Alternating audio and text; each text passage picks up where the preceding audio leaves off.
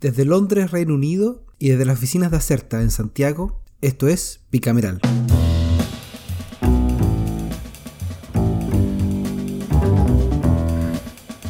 Hola, hola y bienvenidos, bienvenidas a Bicameral em, en el mes de agosto. este es el primer reporte del mes. Y em, también vamos a ver las cosas que pasaron en el Congreso Nacional y en el Consejo. Y hay que decir que finalmente volvieron a trabajar ambas cámaras de forma simultánea. Eh, ya que hubo este desacople que les contábamos respecto a los recesos que tienen mensualmente. Esto permitió, entre otras cosas, que Ricardo Cifuentes, que lo vamos a estar nombrando harto porque es el nuevo presidente de la Cámara Baja, eh, fuera a saludar formalmente a su par del Senado, Juan Antonio Coloma, tradición de que va el presidente de la Cámara Baja a, saludar, etcétera. Según las fotos, el encuentro fue bastante distendido, con harta risa. Ambos se comprometieron a avanzar en una relación más colaborativa. De hecho, Coloma deslizó que ambas corporaciones podrían empezar a compartir una oficina de información presupuestaria para el trabajo de la ley de presupuesto. Es una idea bastante buena que de hecho fue parte del proyecto constitucional anterior, es parte del anteproyecto eh, presentado por la Comisión de Expertos. O sea, hay hace mucho tiempo en, distintos sectores políticos y de políticas públicas la... Eh, hay, una coincidencia de que el, Congreso necesita una oficina eh, técnica especializada para poder trabajar la ley de presupuesto, que además, eh, como dijo el fin de semana el ministro de Justicia, es la ley más compleja que se ve todos los años y todos los años nosotros la contamos, pero efectivamente la más y obviamente de vamos a tener un cambio político de, de, lo de los hay eh, para establecer los compromisos. En el Consejo Constitucional finalmente eh, ahora finalmente parte la revisión de las enmiendas en las comisiones va a ser en general eh, ahora y a finales de mes van a empezar a votarlas más en particular. Vamos a ir con el detalle, también con el proyecto de la semana, que mm, seguro que tiene todos los galones, merecimientos y honores para haber recibido ese cetro. Eh, el, jurado internacional que tenemos se dedica a revisar los proyectos todas las semanas. Así que sin más, cedo el micrófono a Ian McKinnon, que desde Santiago va a dar el puntapié inicial al repaso semanal. Eh, lo veo con chalequito, Ian. ¿Estamos enfermos o, o todavía hace frío? No, después de unas semanas de calor que comentábamos, ¿te acuerdas? La semana pasada volvió lo que corresponde al invierno, así que está ah. algo más fresco los días por acá. Sin lluvia, aparentemente a final de semana caen sus gotitas aquí en la región metropolitana. Yo, siempre los de gente más al sur se ríe de nuestros comentarios de lluvia acá en Santiago, pero bueno, está lloviendo poco. Oye, eh, antes de partir, pasemos un dato, eh, creo que corresponde. No olviden que si quieren recibir nuestro prestigioso eh, newsletter todos los viernes, en las mañanas, por supuesto, salvo los viernes que corresponden a Semana Distrital, eh, con el resumen de todos los proyectos y votaciones que hubo en, el Congreso Nacional, solo deben anotarse con su correo electrónico en el formulario que tenemos colgado en nuestra cuenta X o, Twitter, no sé cómo tú ya Twitter todavía, todavía, todavía, Nuestra cuenta Twitter, no estamos en todavía, puede ser que algún día lleguemos ahí. Bueno, y en Instagram si está, está ahí. Eh, eso, aprovechen si es que les interesa seguir estos temas. Ahí está mucho más sistematizada la información y no solo los temas que hablamos en el capítulo, sino que todo lo que pasó por los pasillos y comisiones del Congreso. El Congreso, no, el proceso constitucional. Eh, pasado el aviso de utilidad pública, partamos eh, por el Senado e inmediatamente vamos a la Comisión de Salud, que en una de sus sesiones, tuvo varias la semana pasada, nos va a enfocar en la del lunes, o sea, hace una semana, se reveló uh, uno de los temas que más insistentemente levantan eh, senadores, senadoras y asociaciones de pacientes en, las discusiones legislativas. Y no fue un proyecto de ley en específico, sino que me refiero a conocer eh, información respecto al decreto que incorpora nueva enfermedades en la ley 20.850, que crea un sistema de protección financiera para diagnósticos y tratamientos de alto costo y rinde homenaje póstumo a don Luis Ricarte Soto Gallegos. Esta es la ley Ricarte Soto. Eh, esta es una ley que, crea un sistema de protección financiera para diagnósticos y tratamientos de, alto costo en Chile. El objetivo de la ley es asegurar tratamientos basados en medicamentos, dispositivos médicos y alimentos de alto costo con efectividad probada. Y los beneficiarios se dividen en dos categorías, los activos, quienes están recibiendo alguna tecnología garantizada, y los inactivos, quienes ya recibieron esta tecnología sanitaria. Eh, desde la administración pasada, desde Piñera, dos eh, que este tema viene retrasado en qué sentido, eh, que el diseño de la ley está hecho para que cada dos años se revise el catálogo de enfermedades y tratamientos que se cubren por la ley. Pero sumar patología implica también aumentar los recursos financieros. Algunas veces, y no un poco, claro, algunas veces en millonarias cantidades, cuando se trata algunos de estos eh, temas, medicamentos específicos, eh, tratamientos innovadores, etc. Entonces, como que durante Piñera no correspondió, no se realizó la actualización y ahora en esta administración, la administración Boric estaban ahí en la discusión así que cuándo iba a ser, había una expectativa alta lo que dijera la ministra de Salud, entonces la ministra Jimena Aguilera. ¿Y qué dijo? Partió señalando que actualmente hay más de 850 requerimientos de incorporación de garantía, 850, y 73 evaluaciones de evidencia disponible. Se ha prorrogado el decreto número 2 eh, del 18 de enero de 2019 hasta el 25, hasta el 2025, y se espera contar con al menos dos tecnologías sanitarias con evaluación favorable para el último trimestre de este año. Para el MISAL, la ley Ricardo Soto es vista como una oportunidad de mejora en la atención de salud y ha llevado a la incorporación de 22 tecnologías sanitarias para 10 problemas de salud, eso es lo que hoy día contemplan.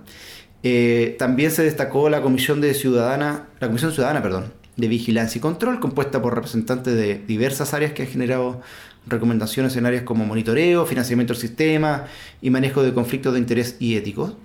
Eh, también dio cuenta de modificaciones en desarrollo como la negociación de precios, importaciones vía Senavast, intercambio con biosimilares, mecanismos de riesgo compartido y trabajo con la sociedad civil. Pero la ministra Aguilera no andaba nada sola, eh, sino que la acompañó la directora de presupuesto, Javiera Martínez, eh, digamos lo que dijo el ministro Marcial ayer, la, mejor directora de presupuesto de toda la historia, incluido eh, sobre él, que ha generado harto comentario acá en, los medios. En los medios. Bueno, y en los cabuines también. Yo tengo, tengo un aprecio a, Javiera Martínez, así que vamos a dejarlo hasta ahí. No no critica. Está bien. Yo no estoy criticando. Solo estaba dando el, contexto. Bueno, ella, antes de este comentario, porque esto fue el lunes pasado, habló sobre el Fondo de Diagnóstico y Tratamiento de Alto Costo, eh, administrado por la Tesorería General de la República, con características como la acumulación de recursos en el tiempo y la inversión en instrumentos definidos por el Ministerio de Hacienda. Agregó que las estimaciones del año 2021 muestran que la holgura de sustentabilidad se deja de cumplir el 2027. O sea, como que hasta por ahí va a haber eh, recursos disponibles. Eh, y ella señala que hubo una combinación de factores como el aumento de precios por la pandemia y un flujo de ingreso anual de pacientes mayor al esperado. Y terminó diciendo que el monitoreo constante eh, del flujo financiero del fondo y el funcionamiento del sistema en conjunto con FONASA y el Ministerio de Salud. Y destacó que los retornos de las inversiones lograron en algo compensar los efectos de la pandemia en el mercado financiero y la inflación. Todo lo dicho muy interesante, pero con eso ustedes saben que no iban a quedar tranquilos los honorables, eh, por lo que empezó un debate con las autoridades presentes. El senador Sergio Gaona, por ejemplo, señaló su preocupación por si la DIPRES tiene evaluada una solución, dado que pareciera que esto se soluciona con más recursos nomás. Y, y es un poco cierto, o sea, en la medida que haya recursos, la ley Ricardo Sordo puede contemplar mayores tratamientos. Eh, así las cosas, señaló que desconoce si, si, es un problema de la ley o un problema de reasignación de recursos, lo que hoy día tiene sin actualización del decreto. Luego vino la senadora Jimena Órdenes, quien dijo que la necesidad de tener presentes los criterios para definir las nuevas problemáticas de salud que se, que se pretenden incorporar y si existe el análisis de nuevas tecnologías que puedan aportar a la salud de los usuarios de la ley. Respecto al tema presupuestario, señaló que se debe adelantar a lo que pueda pasar el año 2027 a fin de evitar que su aplicación fracase. O sea, esto pareciera que va a ser un gran tema para la próxima administración, lo estamos adelantando aquí en exclusiva en bicameral. Así es. Eh, el senador eh, Juan Ignacio Latorre también manifestó desconocer si la solución es abordable mediante modificación de la ley o una inyección de recursos en la ley de presupuesto. De nuevo vino el senador Gaona eh, preguntando si no se ha pensado en un seguro para enfermedades de alto costo como mecanismo de financiamiento viable. Ante todas estas preguntas y comentarios vino la ministra Aguilera nuevamente, quien eh, señaló que en torno a las personas que se han beneficiado con esta ley, que son sobre 50.000, de los cuales están activos sobre 30.000 personas, y respecto a las enfermedades que incluye medicamentos de alto costo, se está explorando una medida de financiamiento paliativa para abordar la problemática. Es decir, se va a buscar una solución, pero no a través de Ricardo Soto, porque quedaría muy, muy, muy elevado los costos. Eh, señaló que se está trabajando, por ejemplo, en tener eh, alternativas financieras para acceder a medicamentos de bajo costo, al igual que la incorporación de nuevas tecnologías.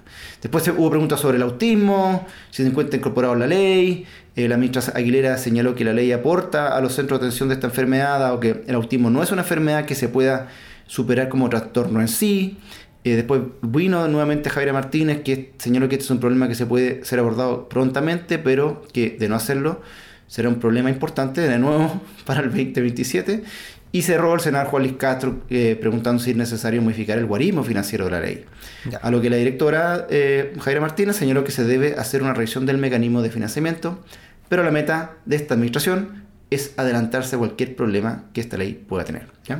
Así que interesante la discusión ahí con respecto a Ricardo Soto. Y dicho eso, movámonos a la Comisión de Medio Ambiente, Cambio Climático y Bienes Nacionales, que en su sesión del martes continuó con la tramitación del proyecto de ley que modifica la Ley 19.300 sobre bases generales del medio ambiente con el objeto de proponer la consideración de los estándares de medidas recomendadas por la OMS o la Organización Mundial de Salud en la revisión de normas de calidad ambiental.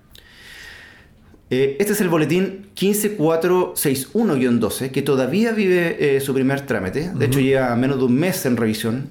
Y para esta sesión están invitados Ignacio Martínez, del Ministerio de Medio Ambiente, Ricardo Irarrazabal, ex autoridad del ramo y hoy director del programa de Derecho Medio Ambiente de la, de la PUC, del UC, y Valentina Durán, que es la directora del Servicio de Evaluación Ambiental. Eh, la moción la lidera el senador La Torre, pero también la suscriben la senadora Allende Pascual, más el senador Buenchumilla, y plantean moverse hacia los estándares que hoy día recomienda la OMS, teniendo en cuenta eh, la organización eh, tiene una serie de guías sobre contaminante atmosférico, como recomendaciones para proteger a las personas y o el medio ambiente de los efectos adversos de estos contaminantes, los cuales se elaboran basándose en, bueno, es esperable, evidencia científica y estas guías cuentan con, en ciertas ocasiones con valores numéricos que indican concentraciones vinculadas a un periodo de tiempo de exposición, bajo las cuales no se espera que existan eh, efectos adversos para la salud humana. Ofrecen también un comparado de valores para diferentes normativas y claro, hay algunas normativas chilenas que todavía están bastante lejos de lo que sugieren estas recomendaciones. Solo por mencionar una, estuve mirando, el dióxido de nitrógeno o material particulado 2.5 están bastante más arriba hoy día de lo que la OMS eh, recomienda como estándar. Entonces, esa es la idea del proyecto, movernos hasta estos nuevos estándares. Eh, en la sesión quien partió fue Valentino Durán eh, explicando las potestades del CEA y la necesidad de uniformar criterios ambientales. Reconoció la triple crisis que incluye la contaminación. Las otras dos dimensiones, y esto lo ha hablado harto incluso la ministra, son el cambio climático y la pérdida de biodiversidad. y abogó por un sistema que se ajuste a los nuevos estándares globales. Entonces ella un poco promoviendo esta idea. También habló de la, sobre la ineficiencia del sistema actual y la necesidad de adaptar las guías a los cambios propuestos, considerando las exigencias de la OMS. Esto probablemente venga en la propuesta al compromiso del Ejecutivo de reformular el sistema de evaluación ambiental. Después vino el profesor Irrarazabal, perdón, quien dijo que eh, Chile ha fallado en regulación ambiental eh, y criticó la ineficiencia de las normas de calidad actuales eh, propuso una revisión de estas mismas y enfatizó la necesidad de cumplir con los estándares de la OMS, pero, ojo, que cuestionó la conexión entre el objetivo y la propuesta, señalando como que en el proyecto de ley puede mejorarse la redacción. Eso es bien común en esta primera etapa, que se puede eh, esos comentarios para, avanzar.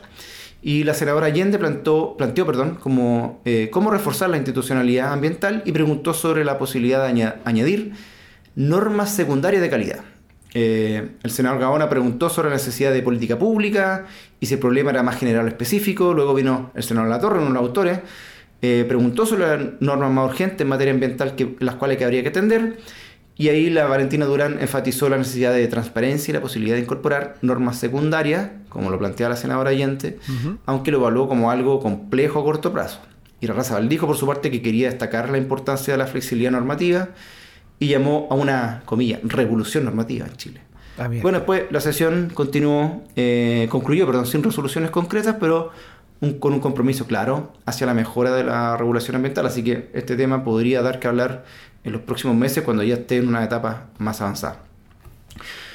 Y cierro, Javier, con algunas notas de lo que pasó en la sala. Eh, en este hemiciclo, el de la Cámara Alta, se aprobaron seis boletines entre martes y miércoles.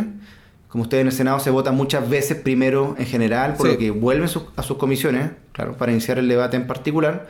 Ese fue el caso, por ejemplo, del proyecto que perfecciona la ley 19.657 sobre concesiones de energía geotérmica para el desarrollo de proyectos de aprovechamiento eh, somero de energía geotérmica, que está en segundo trámite constitucional. Entonces se aprobó y volvió a minería y energía para su discusión en particular.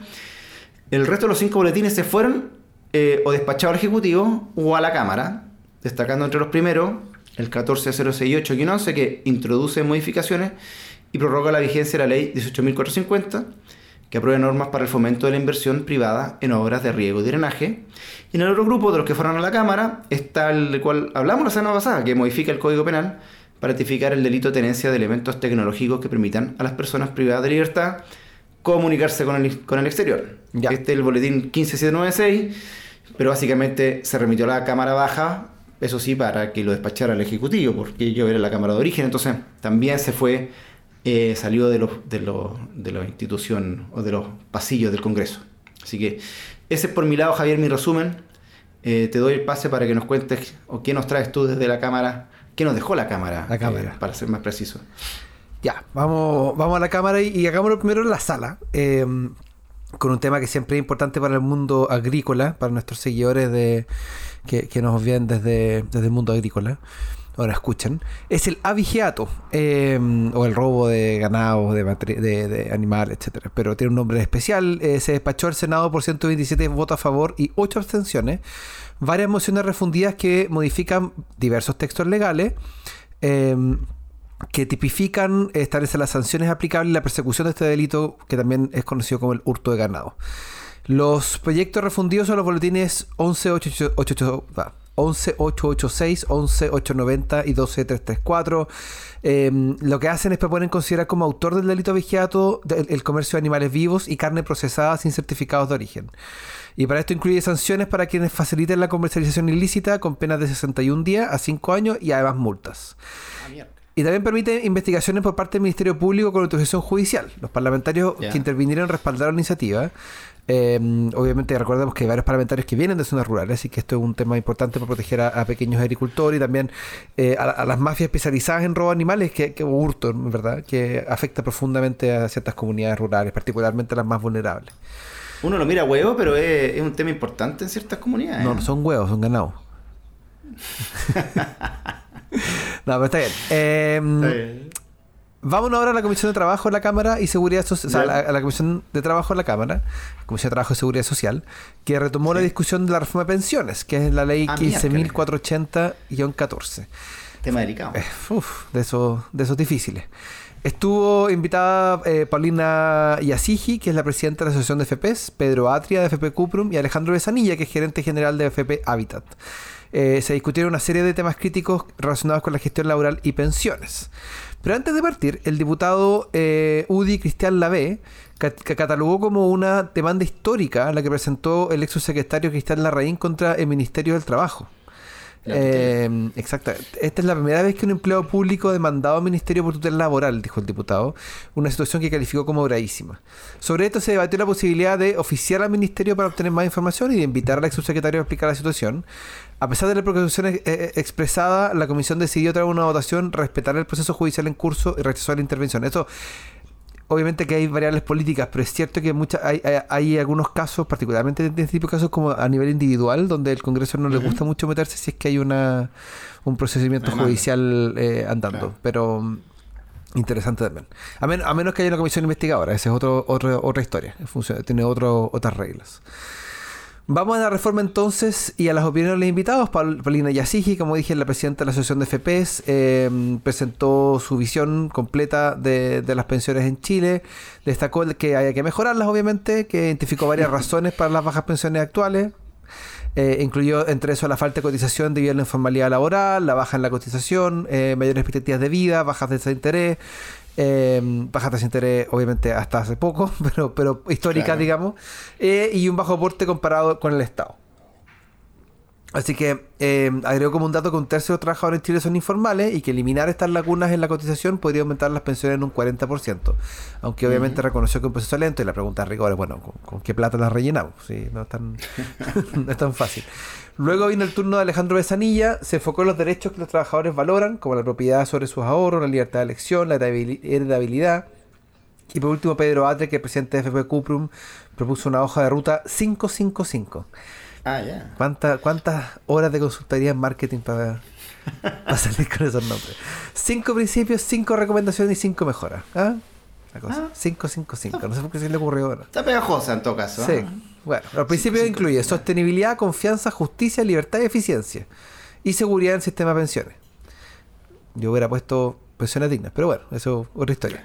Las recomendaciones y mejoras se centran en sustentabilidad, aislamiento de ciclos políticos, gradualidad en la reforma y enfoque en mejorar pensiones. Em, después vino el turno de los diputados. El diputado Cuello criticó el sistema de pensiones como privado y monopólico y cuestionó la eficiencia y la falta de solidaridad. Em, una pregunta sobre el porcentaje de utilidades de la FP para aumentar la pensión garantizada universal. El diputado Andurraga planteó críticas sobre el proyecto de ley original y preguntó sobre la competencia en inversiones y administración. Le pidió a los opositores que transmitan al sistema que hace más falta de autocrítica, especialmente la legitimidad y el sistema de cobro. Y algo parecido dijo el diputado Héctor Ulloa, quien también cuestionó la baja pensión, incluso en casos sin informalidad de laguna. Las preguntas vinieron también desde el, desde el Partido Republicano. El diputado Moreno hizo consultas sobre la separación de la industria, la rentabilidad, los retiros por quintiles y las limitantes de inversión en activos alternativos. Y al final, la, la, ausencia de autocrítica por parte de la industria fue un tema común, pero también quedó, me quedó a mí la sensación de que eh, esta es una, una, discusión que va a estar bien intensa, que es multifacética, que tiene muchas áreas del sistema de pensiones. Eh, y todo en días que puede que lleguen pronto eh, indicaciones del Ejecutivo que van a reflejar las conversaciones más políticas que han tenido lugar fuera del Congreso. Así que veamos qué nos trae agosto en este tema tan sensible. A ver si se avanza. A ver si se avanza. Y déjame cerrar con dos titulares de proyectos que fueron despachados a la sala. El primero es en la Comisión de Personas Mayores y Discapacidad. Terminó de revisar las modificaciones que eh, al, Código del Trabajo en temas de inclusión laboral de personas con discapacidad y asignatarios de pensión de invalidez. Este es el boletín 13011, pero está refundido con el 14445-3 y el 14449-13, del cual habíamos hablado en el pasado que ya está terminando su segundo trámite. Entre las indicaciones que se revisaron y aprobaron el martes pasado está la definición de ciertas labores que tienen que cumplir la dirección del trabajo y entre estas mantener un reporte estadístico de acceso público sobre la inclusión laboral de personas con discapacidad y asignatarios de pensión de invalidez, para lo cual eh, la, dirección informará a los contratos sin detalle de las personas contratadas, o sea, el número de empresas que registran contrato, uso de medidas alternativas y otro tipo de cuestiones. Eh, ahora, eso es importante, hay, hay consideraciones que lo mismo que se hace cuando se habla de de, estos reportes, por ejemplo, de igualdad de género, tiene que haber números mínimos en la empresa para que después no sean, esas personas no sean fácilmente identificables, etcétera. Pero eso es parte de la discusión. Además, la, dirección podrá solicitar información al Servicio de Impuestos Internos y a la Administración de Fondos de Cesantía y a la Sociedad Comercial eh, Servicio de Administración Previsional con el fin de determinar el número de empresas que deben cumplir con las obligaciones sobre inclusión laboral. En otro punto, la Dirección Nacional de Servicio Civil, en coordinación con el Senadis, eh, va a tener que emitir anualmente un informe del cumplimiento de normativa en los órganos de la Administración del Estado. Este va a contener el universo de instituciones públicas obligadas al cumplimiento de la ley, así como el cumplimiento de la selección preferente, la reserva legal y difusión, entre otros aspectos. Así que buenas noticias en términos de inclusión, de, inclusión laboral.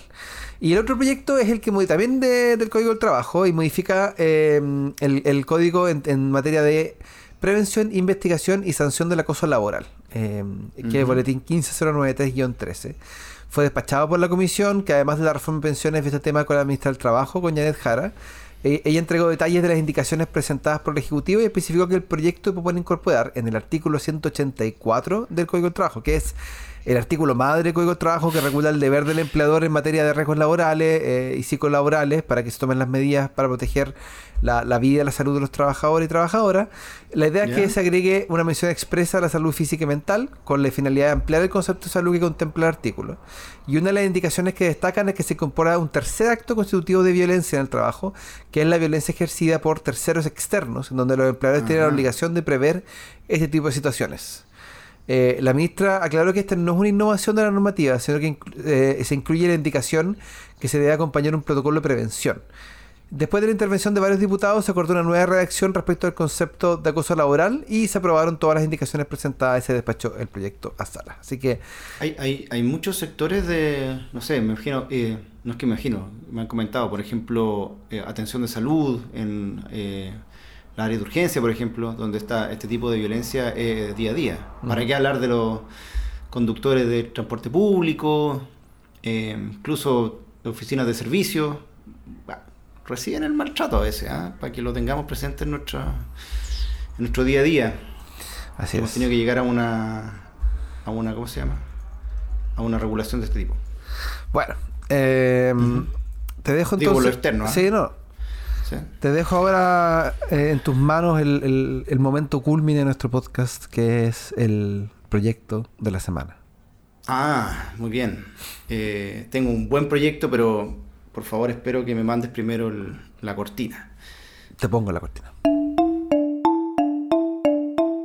Este es el proyecto de la semana. Muchas gracias. Hoy tengo un pequeño eh, giro en, este, en esta sección tan, tan valorada, eh, porque no he seleccionado uno, sino que dos proyectos de ley. Uno es del Ejecutivo, otro una moción de un grupo de diputados, pero los traigo eh, juntos porque tienen eh, un tema en común, o dos temas en común. Proponen modificaciones a la misma ley y por otro, surgen luego de feroces contingencias. ¿ya? Es el, adelanto. revelemos ahora a, a, los ganadores. Parto por orden de llegada. El primero en entrar a tramitación fue el boletín 16-123-07, que está en la moción de 10 diputados y diputadas de oposición que modifica la Carta Fundamental, sí, una reforma constitucional. Para variar. para incorporar a los ministerios, a los ministerios, dentro del concepto de infraestructura crítica. Obviamente que, que, aclara la motivación está luego del robo de computadores en varias secretarías de Estado, claro. partiendo por el, por el sobrinazo del Ministerio de Desarrollo Social. ¿Y, qué se plantea en concreto? Mediante una reforma constitucional se busca fortalecer la seguridad y protección de los ministerios, incorporándolos dentro de este concepto de infraestructura crítica, de la reciente ley aprobada, la 21.542.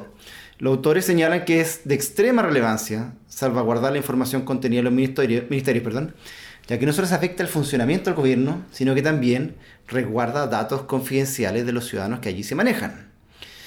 Este proyecto, que va a ser visto por la Comisión de Constitución, Legislación, Justicia y Reglamento de la Cámara, y luego como segunda comisión, ya se acordó, la Defensa Nacional, plantea en la práctica que se podrá ordenar a la que las Fuerzas Armadas se hagan cargo de la protección de los ministerios, así, tal cual. Ya. Cuando exista la convicción de peligro grave o inminente eh, eh, a su respecto. Como saben, eh, la ley 21.542 establece que la protección de esta infraestructura crítica eh, ministerio, en este caso como lo propone el proyecto de ley, comenzará a regir desde la fecha de publicación de un decreto suscrito por el presidente de la República en el diario oficial.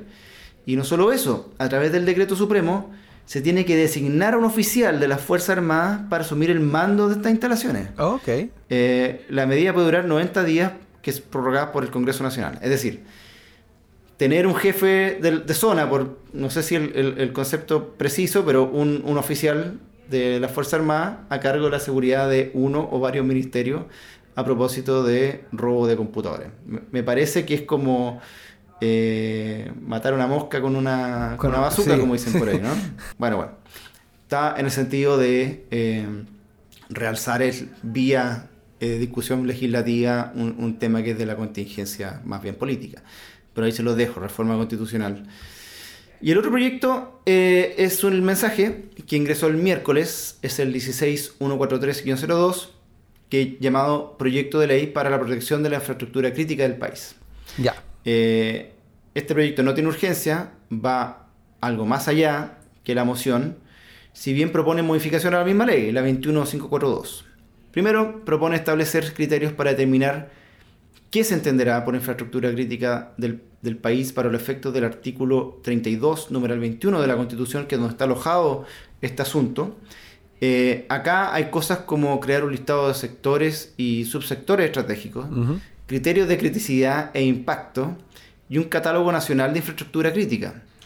Al leer esto me, sorprende enterarme que no existiera un catálogo nacional de infraestructura crítica en el país, pero eh, bueno, ahora se propone. Y, lo otro interesante del, proyecto, del este mensaje presidencial es que la principal carga de responsabilidad con esa tarea estará en los operadores de infraestructura crítica. Ya. Es decir, puede ser un privado perfectamente, quienes serán considerados entidades obligadas a contar con seguridad privada y varias otras obligaciones como reportar protocolos que identifiquen riesgos, eh, medidas para detectar potenciales ataques, etc. También van a tener que definir un encargado de seguridad de la infraestructura crítica que manejen, el que actuará como contraparte del Ejecutivo. Hay un capítulo de sanciones, por supuesto, por incumplimiento. ¿Y por qué decía que es contingente? Porque eh, tras un atentado que ocurrió la semana pasada en la localidad de Traiguén, en su zona más rural, eh, que afectó una escuela, un, centro de sede social, un templo, un centro de salud, una ambulancia, hubo personas también eh, afectadas. Hubo las correspondientes peticiones del mundo político de parlamentario por decretar el estado de sitio en la zona. Y escuché en una radio, pero luego no pude pillar bien la fuente, que señalaba que el Ejecutivo iba a promover a través de este proyecto el reforzamiento de estas instalaciones, es decir, escuelas, hospitales, dentro de la infraestructura crítica, dentro de esta lista, dentro de este catastro. Así que bien, veamos cómo sigue este debate. Eh, antes de cerrar, déjame decir, eso sí que el mensaje va a las comisiones de Defensa Nacional y Hacienda, obviamente, en, el Senado. Así que tenemos dos proyectos sobre infraestructura crítica, un, mensaje y una moción, que serán, pueden empezar a ser vistos prontamente en nuestro Congreso. Querido Javier, última estación de nuestro capítulo, estación constitucional. Así es. Eh, ¿Partieron o no finalmente las discusiones en las comisiones de las más de mil enmiendas o seguimos dándonos vueltas en negociaciones y arreglos? A ver, todavía no entraba de área chica Sapito Linton. Eh, al menos hubo acuerdo en que vale la pena, hay un acuerdo que vale la pena destacar. Primero, Después de varias reuniones, las bancadas actualizaron el cronograma de trabajo de las comisiones. Así que anoten. Desde hoy, lunes 7 de agosto, que estamos grabando, parte el debate en general de la enmienda. La próxima semana, la del 14 de agosto, va a ser el debate en particular. Y la del 21 son votaciones en cada una de las comisiones. Así van a haber dos semanas de debate, general y particular, y dos semanas de votaciones para que el próximo martes 5 de septiembre comience el debate y votación en el Pleno. También se acordó que cada una de las cuatro comisiones tiene que ser citada al menos tres veces a la semana a partir de hoy. Así que pónganse a trabajar, chiquillos. Eh, Ojo que escuché hoy día que a lo mejor, posiblemente, no está del todo descartado, algunas tengan que sesionar el martes 15, que es feriado aquí en Chile. Así que. Ah, no. Les puede tocar, les puede tocar. Les puede tocar. Por demorones, pues. Por demorones. Está bien. Bueno, la cosa es que. Eh, hay algo bien, bien llamativa, que mm, las la defensa de las enmiendas la puede liderar un consejero, un experto o un tercero que elijan los patrocinantes. O sea, vamos metiendo más gente, ah. más, más, pela, más, más pelo a la sopa. Es decir, por ejemplo, un Patricio Zapata o cualquier otro constitucionalista o politólogo o asesor puede estar sentado en la, eh, sentado en la Comisión de Sistema Político. No diga que vaya a pasar, pero se autorizó. O sea, vamos a tener que traer aquí al, al, al grupo experto. Y el tercer acuerdo relevante es la conformación de una mesa de coordinación. ¿Para qué? Para que mantengan la cocina abierta y, prendida. Eh, que dialogue sobre discrepancias que aparezcan en el debate de las comisiones. igual es ingente hacerlo, pero, pero tal vez terminemos con indicaciones de unidad de propósito, como pasó con los expertos. Igual todavía se ve lejano porque las posiciones están eh, bastante alejadas todavía, pero se abrió un conducto. Esta nueva mesa va a ser integrada por los delegados de bancada más un acompañante, eh, que, que podrá ser otro consejero, un comisionado experto o un asesor. Así que los consejeros que parten en este grupo son eh, Julio Iñanco, que es eh, de RD y Pueblos Originarios, Arturo Phillips, de la UDI, que va con Carolina Navarrete, Luis Silva, que es delegado del Partido Republicano, que va a ir junto con el jefe de asesores Jorge Barrera, que se podría alternar con Sebastián Figueroa, y Pilar Cuevas, de RN, María Pardo, de Convergencia Social PSE, que va con el consejero comunista Fernando Viveros, y Alejandro Keller, que va a ir en representación del PS.